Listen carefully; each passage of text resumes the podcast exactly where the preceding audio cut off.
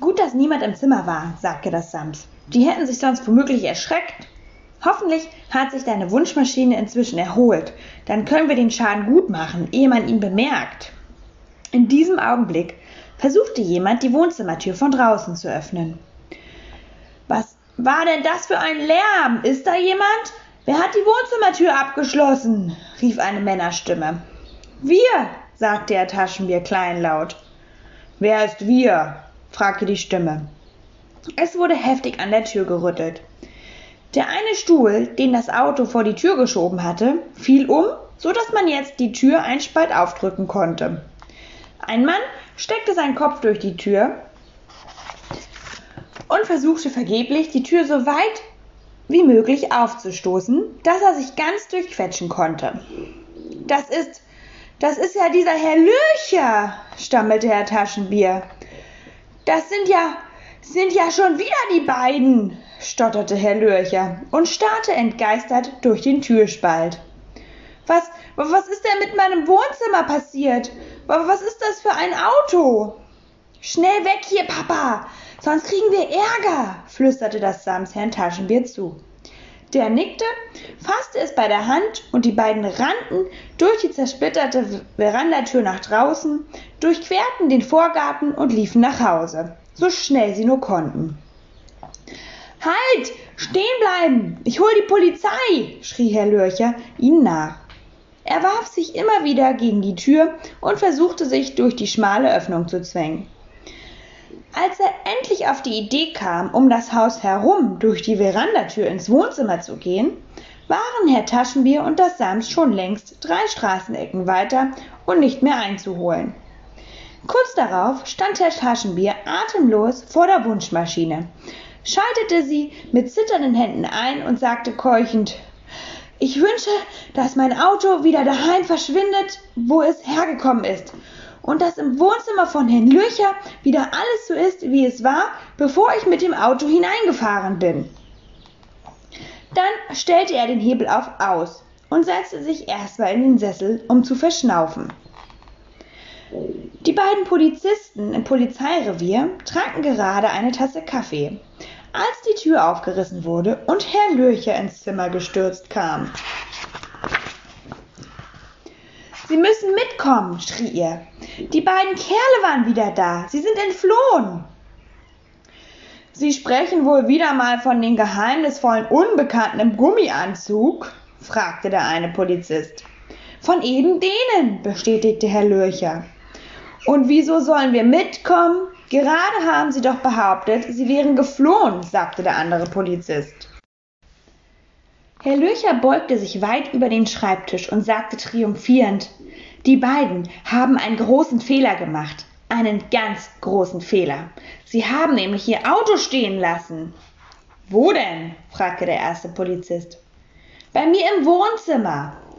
So, so, bei Ihnen im Wohnzimmer, wiederholte der Polizist und warf dem anderen einen vielsagenden Blick zu. In Ihrem Wohnzimmer steht also das Auto. Jawohl, sagte Herr Lürcher stolz.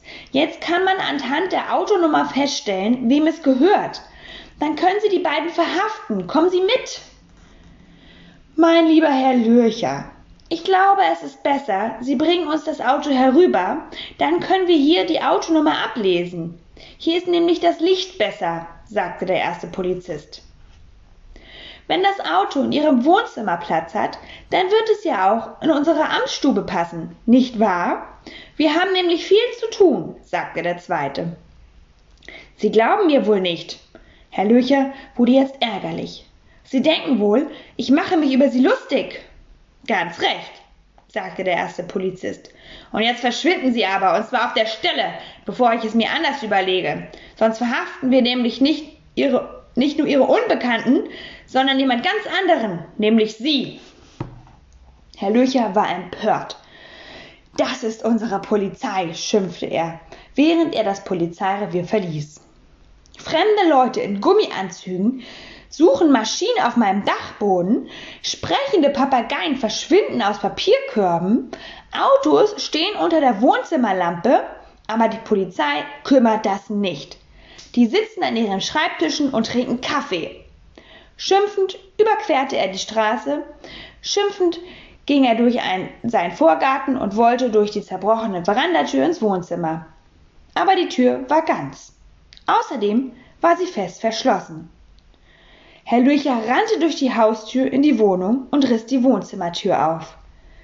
Alles stand friedlich an seinem Platz. Die Stühle waren um den Tisch in der Zimmermitte gruppiert, sogar die Blumen standen frisch und unberührt in der Vase auf dem Tisch. Nicht zu fassen. Unglaublich. Ich werde verrückt. Gut, dass wenigstens die Polizisten nicht mitgekommen sind, sagte Herr Lürcher erschüttert und ließ sich in einen Sessel sinken. Jetzt brauche ich aber ein Viertelstündchen Pause und einen starken Kaffee, um mich zu erholen. So, jetzt habe ich mich ein bisschen erholt, sagte Herr Taschenbier und stand aus dem Sessel auf. Das mit dem Auto ging ja wohl daneben. Was kann ich mir wohl als nächstes wünschen? Er überlegte.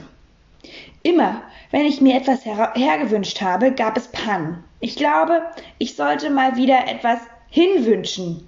Hinwünschen? fragte das Sams. Was denn? Wohin denn? Mich.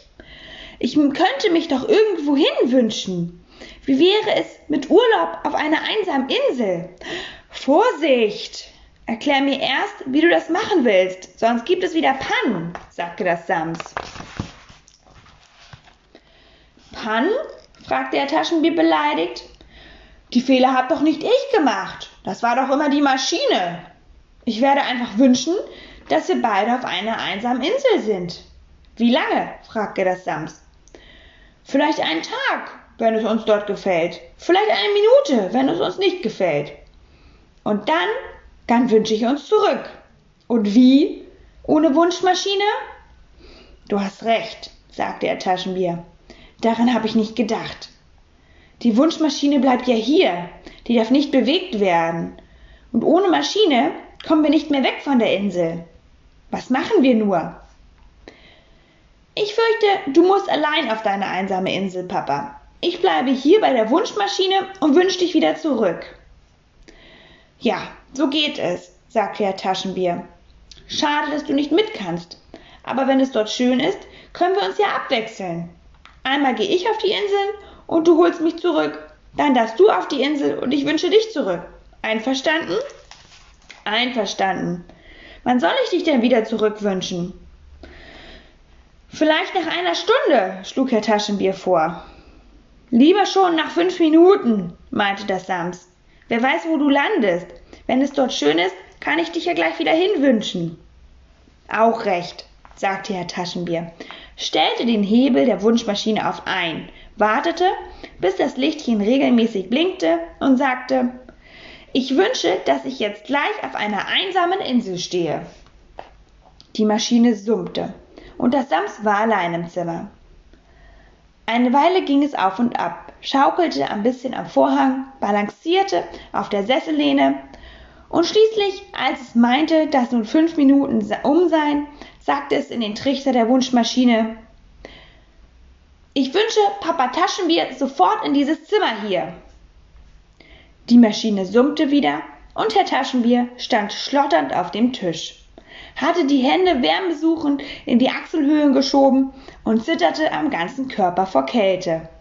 Diese dämliche Maschine, schimpfte er, die muss mich ganz in die Nähe vom Nordpol abgesetzt haben. Das war eine Kälte, kann ich dir sagen. Da hätte ich es keine Minute länger ausgehalten. War es denn wenigstens eine einsame Insel? fragte das Sams. Wahrscheinlich die einsamste der Welt, sagte der Taschenbier und stieg vom Tisch. Kein Mensch, weit und breit, der mir einen Pelzmantel hätte leihen können. Nur Felsen und Wasser mit Eisbergen drin. Die Maschine kann doch nichts dafür, wenn du nur einsame Insel sagst. Kannst du es ihr nicht genauer erklären? Ich kann der Maschine ja schließlich nicht den Namen einer Insel sagen, verteidigte sich Herr Taschenbier. Wenn ich denn die denn wüsste, wäre es ja keine unbekannte einsame Insel, wie ich sie mir vorstelle.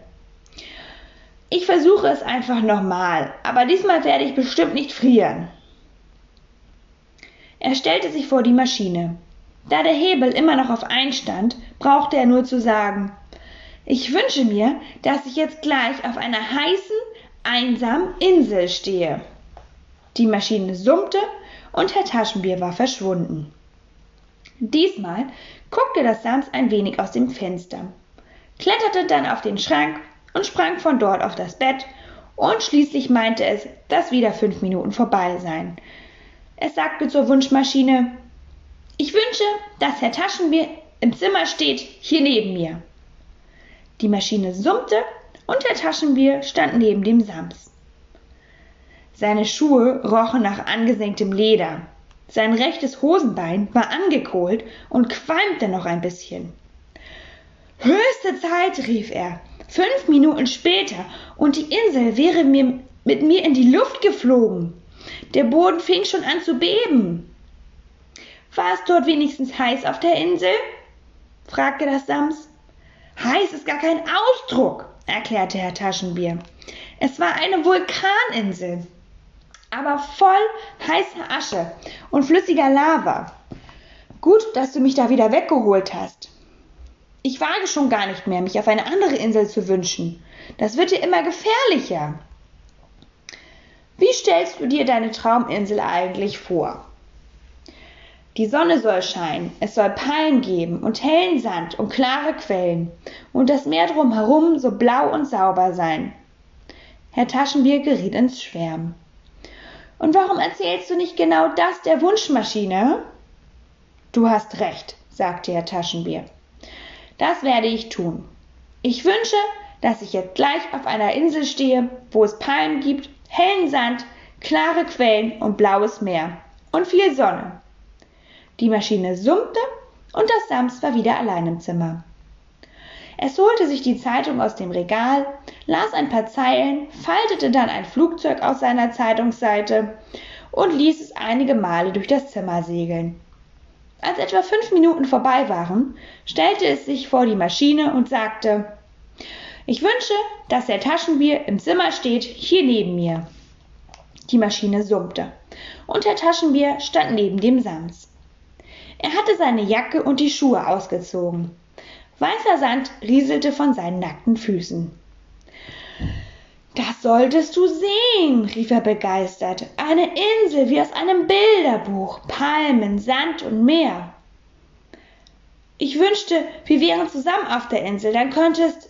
Das Sams unterbrach ihn hastig. Vorsicht! Nicht wünschen, Papa! Die Maschine ist doch noch ange.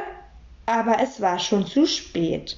Sie hörten gerade noch das Klicken, mit dem sich die Maschine ausschaltete, dann standen auch beide schon beide unter einer Kokospalme am Strand. Vor ihnen rauschte die Brandung und große Seevögel flogen dicht über die Wasseroberfläche.